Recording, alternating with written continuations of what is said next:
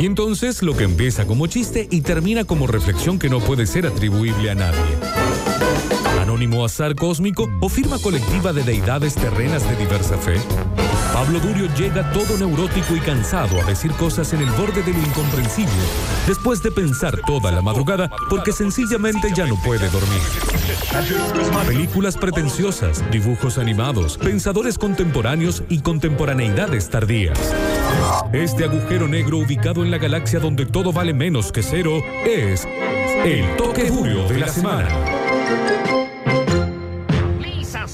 Tus acciones han causado devastación en esta ciudad. Y todo por tu simple deseo egoísta de ser aceptada por todos. ¡Déjenla en paz! ¡Es mi única hija que habla! Inyección letal en la silla eléctrica. Bart, está bien decir eso en casa, pero no en la corte. Retíralo. Lo retiro. Ahora, Lisa, di tu versión de la historia y hazlo en voz alta. Bueno, todo comenzó hace un par de meses. Señoría, quisiera solicitar que todos en la corte imaginen en su mente lo que describe la testigo. Lo permito, pero sin fantasía. Como tantas historias sobre mi familia, todo comenzó cuando alguien veía televisión.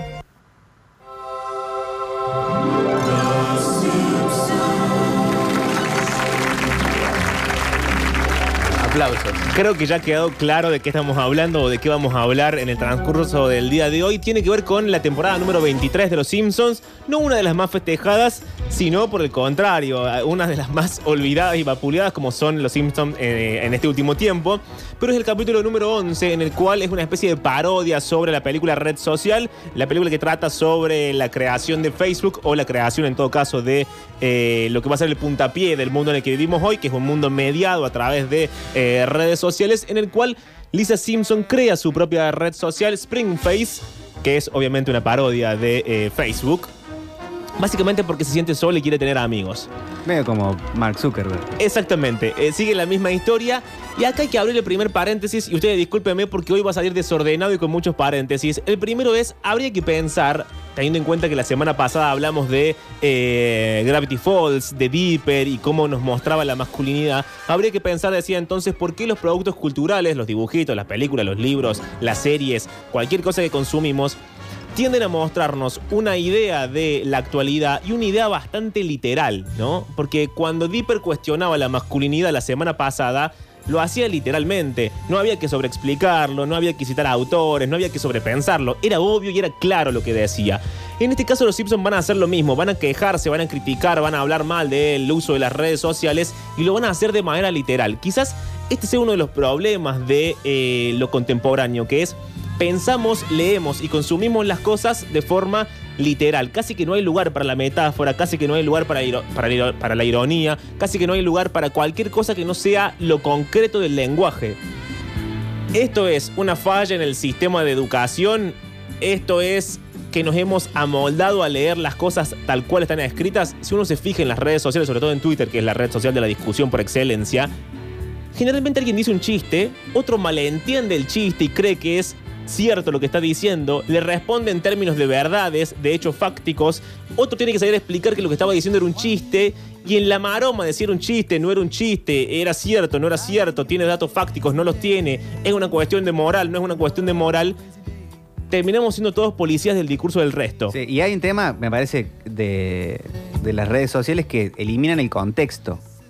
Porque capaz vos decís un chiste sobre tal cosa Sí. y decís, es Pablo Durio que lo están haciendo en Metrópolis, sabemos más o menos su cómo piensa sobre ciertas cosas, entonces un chiste sobre eh, lo que sea, es tomado de esa manera en Twitter o en las redes sociales en general, reposteado de reposteado de reposteado, alguien lo agarra, lo lee y dice, ¿qué, qué es esto? Sí, y la ironía escrita eh, es distinta a la ironía del lenguaje común hablada en- por nosotros, por ejemplo. Claro, pero- Algo que uno puede decir de manera irónica, si lo trasladas a lo escrito, probablemente hay gente que no lo vaya a entender.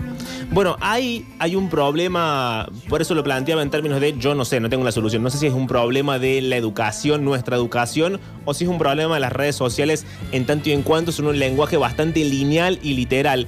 Pero también pasa en los programas de radio. Hay gente que intenta hacer como un chiste o una ironía y luego hay un oyente que le responde en términos de verdad, como si eso no fuese una ironía o un chiste. Y entonces la persona que hizo el chiste tiene que salir a explicar el chiste y ya cuando Sí. uno explica el chiste como que ya perdió el sentido y nos metemos en una, una especie de vórtice del horror del cual es imposible salir. Hay un. Hemos hablado este año de este eh, antropólogo que se llama Bifo Berardi, que plantea cómo la vida real está siendo eh, escrita o pensada o hablada en términos de los discursos de las redes sociales. Él plantea dos tipos de discursos: el discurso de los seres humanos y el discurso de las redes sociales.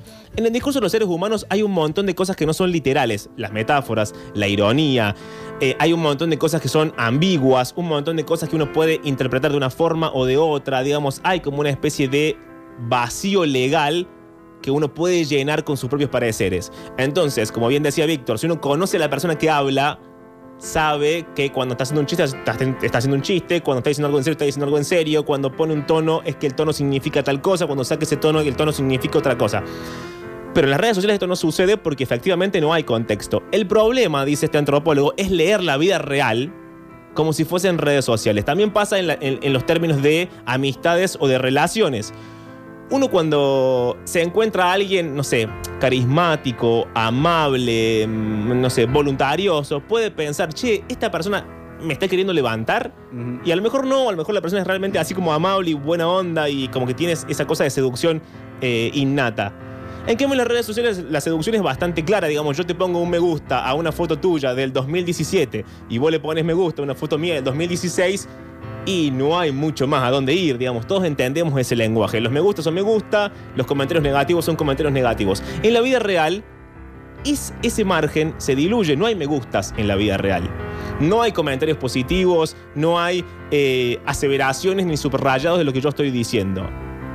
El problema es, insisto con esto, entender y pensar la vida real y nuestras relaciones personales como pensamos y entendemos las redes sociales. La pelea de siempre, la discusión de siempre, ¿cuánta gente alrededor nuestro tenemos que piensa distinto a uno? ¿O cuánto estamos di- dispuestos cada uno de nosotros a aceptar, entender y llevarnos bien con esas personas? ¿O preferimos juntarnos a comer un asado cuando se pueda con quienes piensan igual que nosotros y nos aplauden en nuestros pequeños discursos progresistas o de derecho, de lo que sea? Sí, o si hay eh, opiniones diferentes, por ahí hay mesas en donde se dice, para, no hablemos de política, no hablemos de religión, no hablemos de fútbol.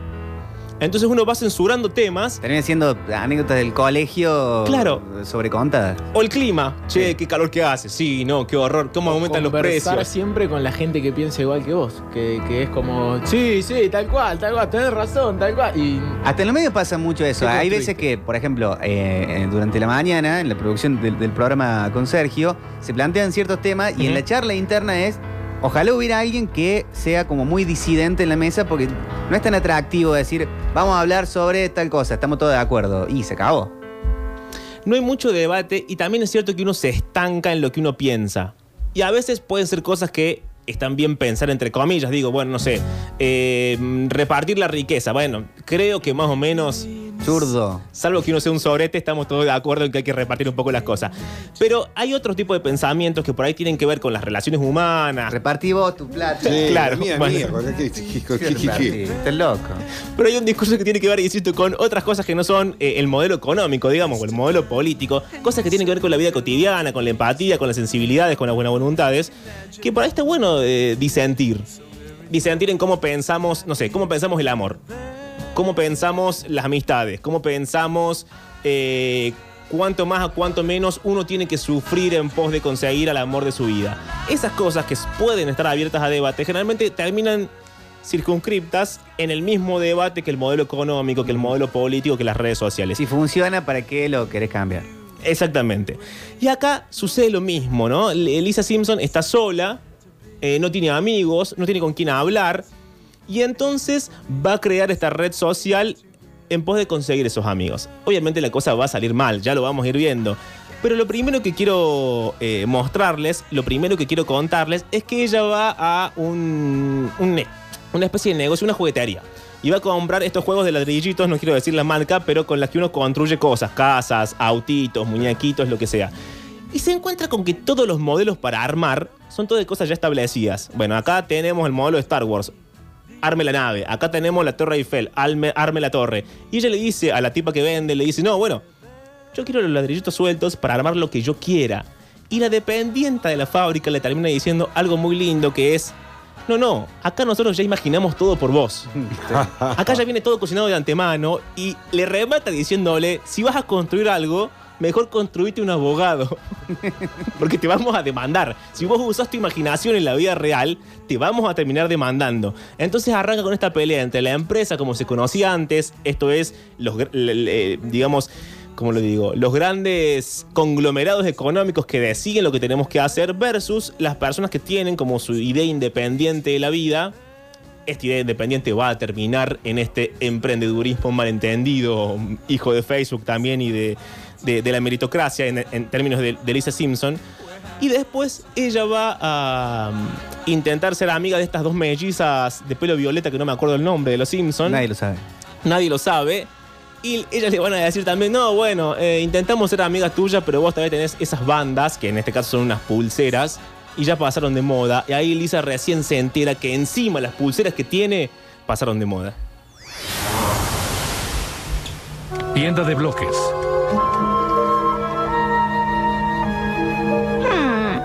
Quiero crear algo propio. ¿Vende estuches simples? No, imaginamos todo por ti. Ay, compraré uno de estos y construiré algo diferente. Si lo haces, mejor construye un abogado. Señorita Simpson, la corte realmente necesita oír todo lo que pasó en cada tienda que visitó su familia. Créame, dejé mucho fuera y quité las maldiciones. En fin, encontré algunas compañeras y pensé que serían amigables. Eso hacen las niñas, estar juntas en las tiendas. Pero cuando me acerqué... Hola chicas, ¿qué están haciendo? Uh, nos trenzan plumas en el cabello. Estas chicas son arrogantes y huecas. ¡Déjelas! ¿Las acompaño? Hmm. Lisa, ¿cómo? Lo... Eres la razón por la que ya nadie usa bandas tontas. ¿Qué? ¿Ya no se usan? ¡Ay, perdedora! Hmm. ¿Idiota? Pero... Oh. En estas circunstancias, lo que está pasando con los Simpsons es que están como una especie de eh, parque de diversiones, mezcla con centro comercial, donde cada uno de la familia va a ir comprando o consumiendo distintas cosas. Llega el turno de Homero, Homero se va a comprar una computadora, la de la manzanita, para no decir la marca. eh, y este capítulo tiene un montón de pequeños chistes que funcionan eh, en términos de capítulo, pero también funcionan en términos separados, que son constantemente una visión apocalíptica de el consumo de la tecnología o de cómo la humanidad eh, usa estos instrumentos. ¿Este es el mismo capítulo o saltamos otro? Es el mismo, es siempre el mismo. Temporada 23, capítulo 11. Y quizá lo importante de esto, o para darle un contexto, es que las ciencias sociales tampoco han decidido si la tecnología es eh, el bien o el mal. Como en todo, hay dos bibliotecas. Los apocalípticos, que dicen que estamos usando todo mal, que vamos hacia un mundo horrible y espantoso, lleno de soledad y comunicándonos solamente a través de las redes sociales, pero sin contacto físico. Y luego están los, eh, no me acuerdo si es integrados la palabra, vamos a suponer que sí, porque ahora me la, eh, me la olvidé, los integrados que, que quieren construir o pensar el mundo, no en tanto y en cuanto cómo la tecnología nos maneja a nosotros, sino qué uso hacemos nosotros de la tecnología. Dos visiones de la vida, está todo mal, o bueno, está todo mal, pero veamos qué hacemos. Sería como Claro. eh, eh, eh, la- las dos corrientes. En este caso, Homero se compra esta computadora, hace un chiste muy lindo que es, bueno, me la voy a llevar siempre y cuando, le dice al vendedor, vos me ofrezcas pagar todo lo que Google me da gratis. Y el vendedor le dice, sí, sí, ya está, ya está todo incorporado en su servicio de la manzanita. en simultáneo, Lisa no puede tener amigos. Porque no sabe sus gustos, porque no los conoce, porque ellos tampoco la conocen a ella. Entonces crea este Springface, este Facebook de Springfield. Y ahí entramos a la dinámica contemporánea de que es cómo nos relacionamos, cómo nos hacemos amigos nosotros en la vida cotidiana. ¿Es posible hoy, incluso en términos de pandemia, en términos de cuarentena, es posible hoy hacerse amigos a la vieja usanza? Hay una nota muy linda del New York Times que se pregunta, la, la redactora, se pregunta cómo uno hace amigo después de los 30, dice ella. Se pregunta eso, cómo uno crea amistades nuevas cuando pasa los 30 años. Porque bueno, en el jardín, en el colegio, en el secundario, en la universidad, uno tiene un contexto que te habilita a conocer físicamente a personas nuevas todo el tiempo. El trabajo, prácticamente. Claro, pero después de los 30 años, uno o encuentra un trabajo fijo o se convierte en lo que ahora conocemos como freelancer, que no es, una, no, no es más que una palabra inglesa para decir precarización. Eh, y uno no hace cosas con tanta gente en la vida cotidiana. Nosotros, ¿con cuánta gente que no seamos nosotros nos cruzamos en la vida cotidiana? Yo vengo acá al trabajo, hablo con ustedes, luego me voy a mi casa y cuando me hablo con mis amigos, me hablo con mis amigos de, de- de la universidad. No sé qué le pasa a cada uno de ustedes. Fuera de la pandemia, decís. O ahora. O incluso dentro o fuera, es lo mismo. No, dentro de la pandemia, eh, el grupo reducido mínimo. Y fuera de la pandemia, un poco, pero sí, sí. Es mucho menos que cuando uno iba a la universidad. No, es relativo. Yo a partir de los 30 y con la tecnología tuvimos mucho más acercamiento con los amigos del secundario y hasta del primario se intentó armar un grupo que no funcionó mucho. Eh, porque, Claro, pero era- eran amigos que ya tenías. Sí, sí, sí. Pero bueno, quiero decir que la, la- la- digamos, la red social eh, hace 20 años nos unió nuevamente y mucho.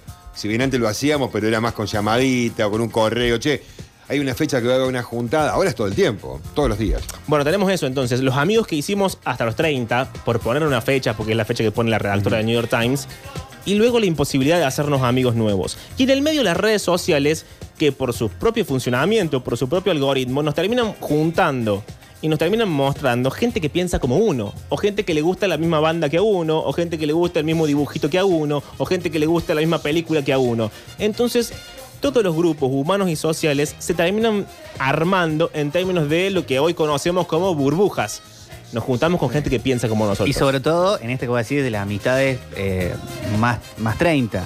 Porque capaz que le bancás una disidencia a uno que sos amigo hace 20 años, porque decís, bueno, pero es el cacho. Sí. No sé Sí, qué, sí, dice algo, lo podemos charlar. Pero si uno que te hiciste amigo después de los 30 cae y tira una barbaridad, Lo bueno, eliminás. esta es la última vez que te veo. Bueno, eso que nos parece gracioso es lo que hoy a muchos antropólogos están denunciando como esta incapacidad que estamos desarrollando horrible para comprender, entender y asimilar que hay otras personas que piensan de otra forma y que a veces que piensen de otra forma no solamente es rico en términos de la discusión, sino que también podemos discutirlo. Cada uno seguirá pensando en lo que quiera o alguno cambiará de opinión, pero podemos tener otro marco de, de- de vivencias que nada tengan que ver con el tema de discusión. Podemos no estar de acuerdo, no sé, en el impuesto a la riqueza. Bueno, fantástico, pero podemos igual salir juntos, igual podemos ver una película juntos, igual podemos desarrollar una vida juntos que no tenga que ver con si estamos de acuerdo o no en el impuesto a la riqueza. Igualmente, si estamos en un grupo y tenemos que hablar de impuestos a la riqueza, bueno, si alguien quiere hablar y a vos no te interesa tanto el tema, deja que los otros también hablen. No, obvio. No, no se plantea la censura de un tema, sino es. eh, Bancarte que otro piense distinto. claro. Bueno, por, claro, bueno, por eso, pero que deje y dejarlo hablar, tampoco le voy a cortar. Tampoco le voy a cortar. Hoy, hoy cuando hablabas del tema de Sí. charlar o no un tema en la mesa, hay un tema de Luciano Superville eh, que dice, el tema se llama ¿Dónde van los pájaros? Pero el, el estribillo dice, por favor, hoy no hablemos del clima, del clima y el tránsito. Por esto de lo que hablábamos también repetitivo, ¿no? Claro, porque uno a veces va censurando tantos temas Y siempre que no le queda ninguno. No queda nada para hablar, claro. Por eso, déjalo que hable, digo el tema. Y entonces a Lisa Simpson lo que le pasa es, bueno, entonces si, si esto si es una cuestión de gustos, voy a armar esta red social, voy a ver qué piensa la gente, qué le gusta a la, la- la gente, y lo que antes era una situación de curiosidad que te obligaba a acercarte a alguien, porque por ejemplo, yo con Octavio, no sé, no lo sigo en redes, no lo conozco, pero me lo cruzo en la calle y por alguna razón me parece interesante. Entonces digo, bueno, para, ¿qué le gusta a Octavio? ¿Qué le gustará? ¿Qué cosas pensará de, de la vida, de las bandas, de la gente? Entonces me obliga a acercarme a charlar con Octavio y decirle, che, ¿cómo andás? No sé qué, ¿qué pensás de tal cosa? En cambio, ya con las redes sociales, eso, lo que antes motivaba una amistad, que era la curiosidad por ver cómo piensa esta persona que me- eh, en principio me parece fabulosa, ya no existe, porque entro a las redes sociales de Octavio La base y ya de datos. Claro, y ya sé lo que piensa de la vida, de- del impuesto a la riqueza, de las bandas, de todo. Entonces, si, si piensa como yo, le digo, che, ¿viste este otro videíto que me parece que está bueno de Oasis? Y él dirá, sí, qué bueno el videíto de Oasis. Y ahí acabará todo, Claro. en una especie de coincidencia eterna. Bueno, esto también le empieza a pasar, o esto también empieza a pensar Lisa Simpson en este capítulo de Los Simpson, temporada 23, capítulo 11. Me la llevo a condición de que me cobre los servicios que Google ofrece gratis. Sí, ya lo hice. Genial. Esta computadora es única. Estoy viendo la última película de Sofía Coppola a 20 veces su velocidad para que parezca una película normal. Creo que se congeló. Ah, no, no, esa ave se movió. Oh, oh, una mochila arrastrada. Es que no tengo amigos. Ay, hija. Oye, ¿por qué no haces amigos con mi nueva computadora? Bueno, Déjame terminar de descargar las obras completas de Shakespeare.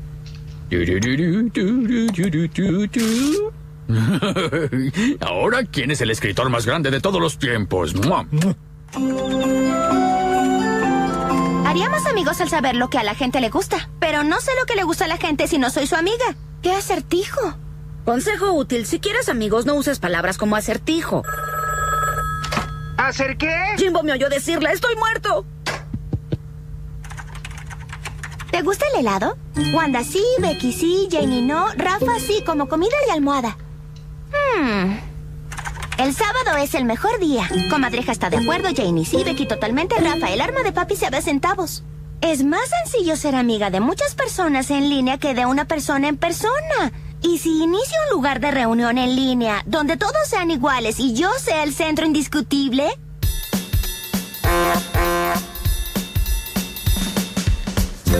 Empiezan entonces ahí todas las desviaciones de la red social como la conocemos. Empiezan lo- los catfish. Eh, Patty y Selma levantan gente mandando fotos de unas personas que no son ellas, flacas, rubias, divinas. Obviamente no son Patty y Selma. Eh, Lisa se horroriza porque se da cuenta que Marge y Homero también están usando las redes sociales. Es decir, la gente grande también está entre nosotros. Eh, y luego los peligros de la calle, gente que maneja con el teléfono en la mano, gente que choca y dice, momento, acabamos de chocar, saquémosle una foto al choque para subirla a las redes sociales. Pero espectacular, no tenés nada de fe las temporadas nuevas de los Sim- va, o las temporadas después de las 10 de los Simpsons. Claro, bueno, le pasa a todo el mundo, pero tiene como sus pequeños, sus pequeños capítulos que están buenos o sus chistes que funcionan. El chiste de recién de Sofía Coppola, que es una maldad, pero es hermoso Sí, al sí, mismo sí, tiempo. sí, sí, le rebo- Boquean siempre, o sea, con nombre propio, eso es lo lindo. Sí, le dicen nombre y apellido, no, no- no le tienen miedo a nadie. Eh, y luego pasa lo peor de todo, que es Lisa Simpson en el recreo, va viendo a los amiguitos y dice, bueno, eh, Pepito, listo, ya soy amiga, Juancito también soy amiga, las gemelas que antes no me querían también soy amiga. Jerry y Terry acá apuntan. Bien, muchas gracias. Las Las gemelas de las que nadie sabe el nombre. Eh, termina siendo amigo de todo el mundo. Pero claro, está en el, en el recreo del colegio y están todos los amiguitos con su propio teléfono en la mano. Y luego vemos una imagen eh, en la iglesia y el reverendo dice, bueno, qué bien que estén todos con la cabeza gacha rezando e iluminados por Dios, porque el, el teléfono les ilumina la pantalla, pero están con cada uno con su teléfono en la mano en la iglesia. Entonces, eh, terminamos o termina el capítulo en un mundo alejado de los grandes discursos, digo, alejado de eh, un discurso general que unifique a las personas. Ese discurso puede ser la amistad, ese discurso puede ser la empatía, ese discurso puede ser la patria, ese discurso puede ser la nación, ese discurso también puede ser una religión. Esto es una cosa general que le dé un sentido último a cada cosa que hacemos. Pero ahora imaginemos lo contrario. Imaginemos un mundo sin discursos de unificación. Imaginemos un mundo sin Dios, sin patria, sin nación, sin religión, sin amistad. Imaginemos un mundo en el que nadie puede hablar con otra persona por miedo que piense distinto, por miedo que no quiera repartir, no sé, la riqueza, por miedo que no le guste Oasis. Imaginemos un mundo en el que cada uno solamente habla con personas que se le parecen. Imaginemos esto, solamente conceptos económicos sueltos, neoliberales. Imaginemos un mundo completamente hiperindividual. Imaginemos un mundo donde todo el mundo y cada uno de nosotros ya no es una persona, sino que es un producto, una marca y algo que se vende constantemente a sí mismo en las redes sociales. Bueno, no hace falta que lo imaginemos. Muy lejos.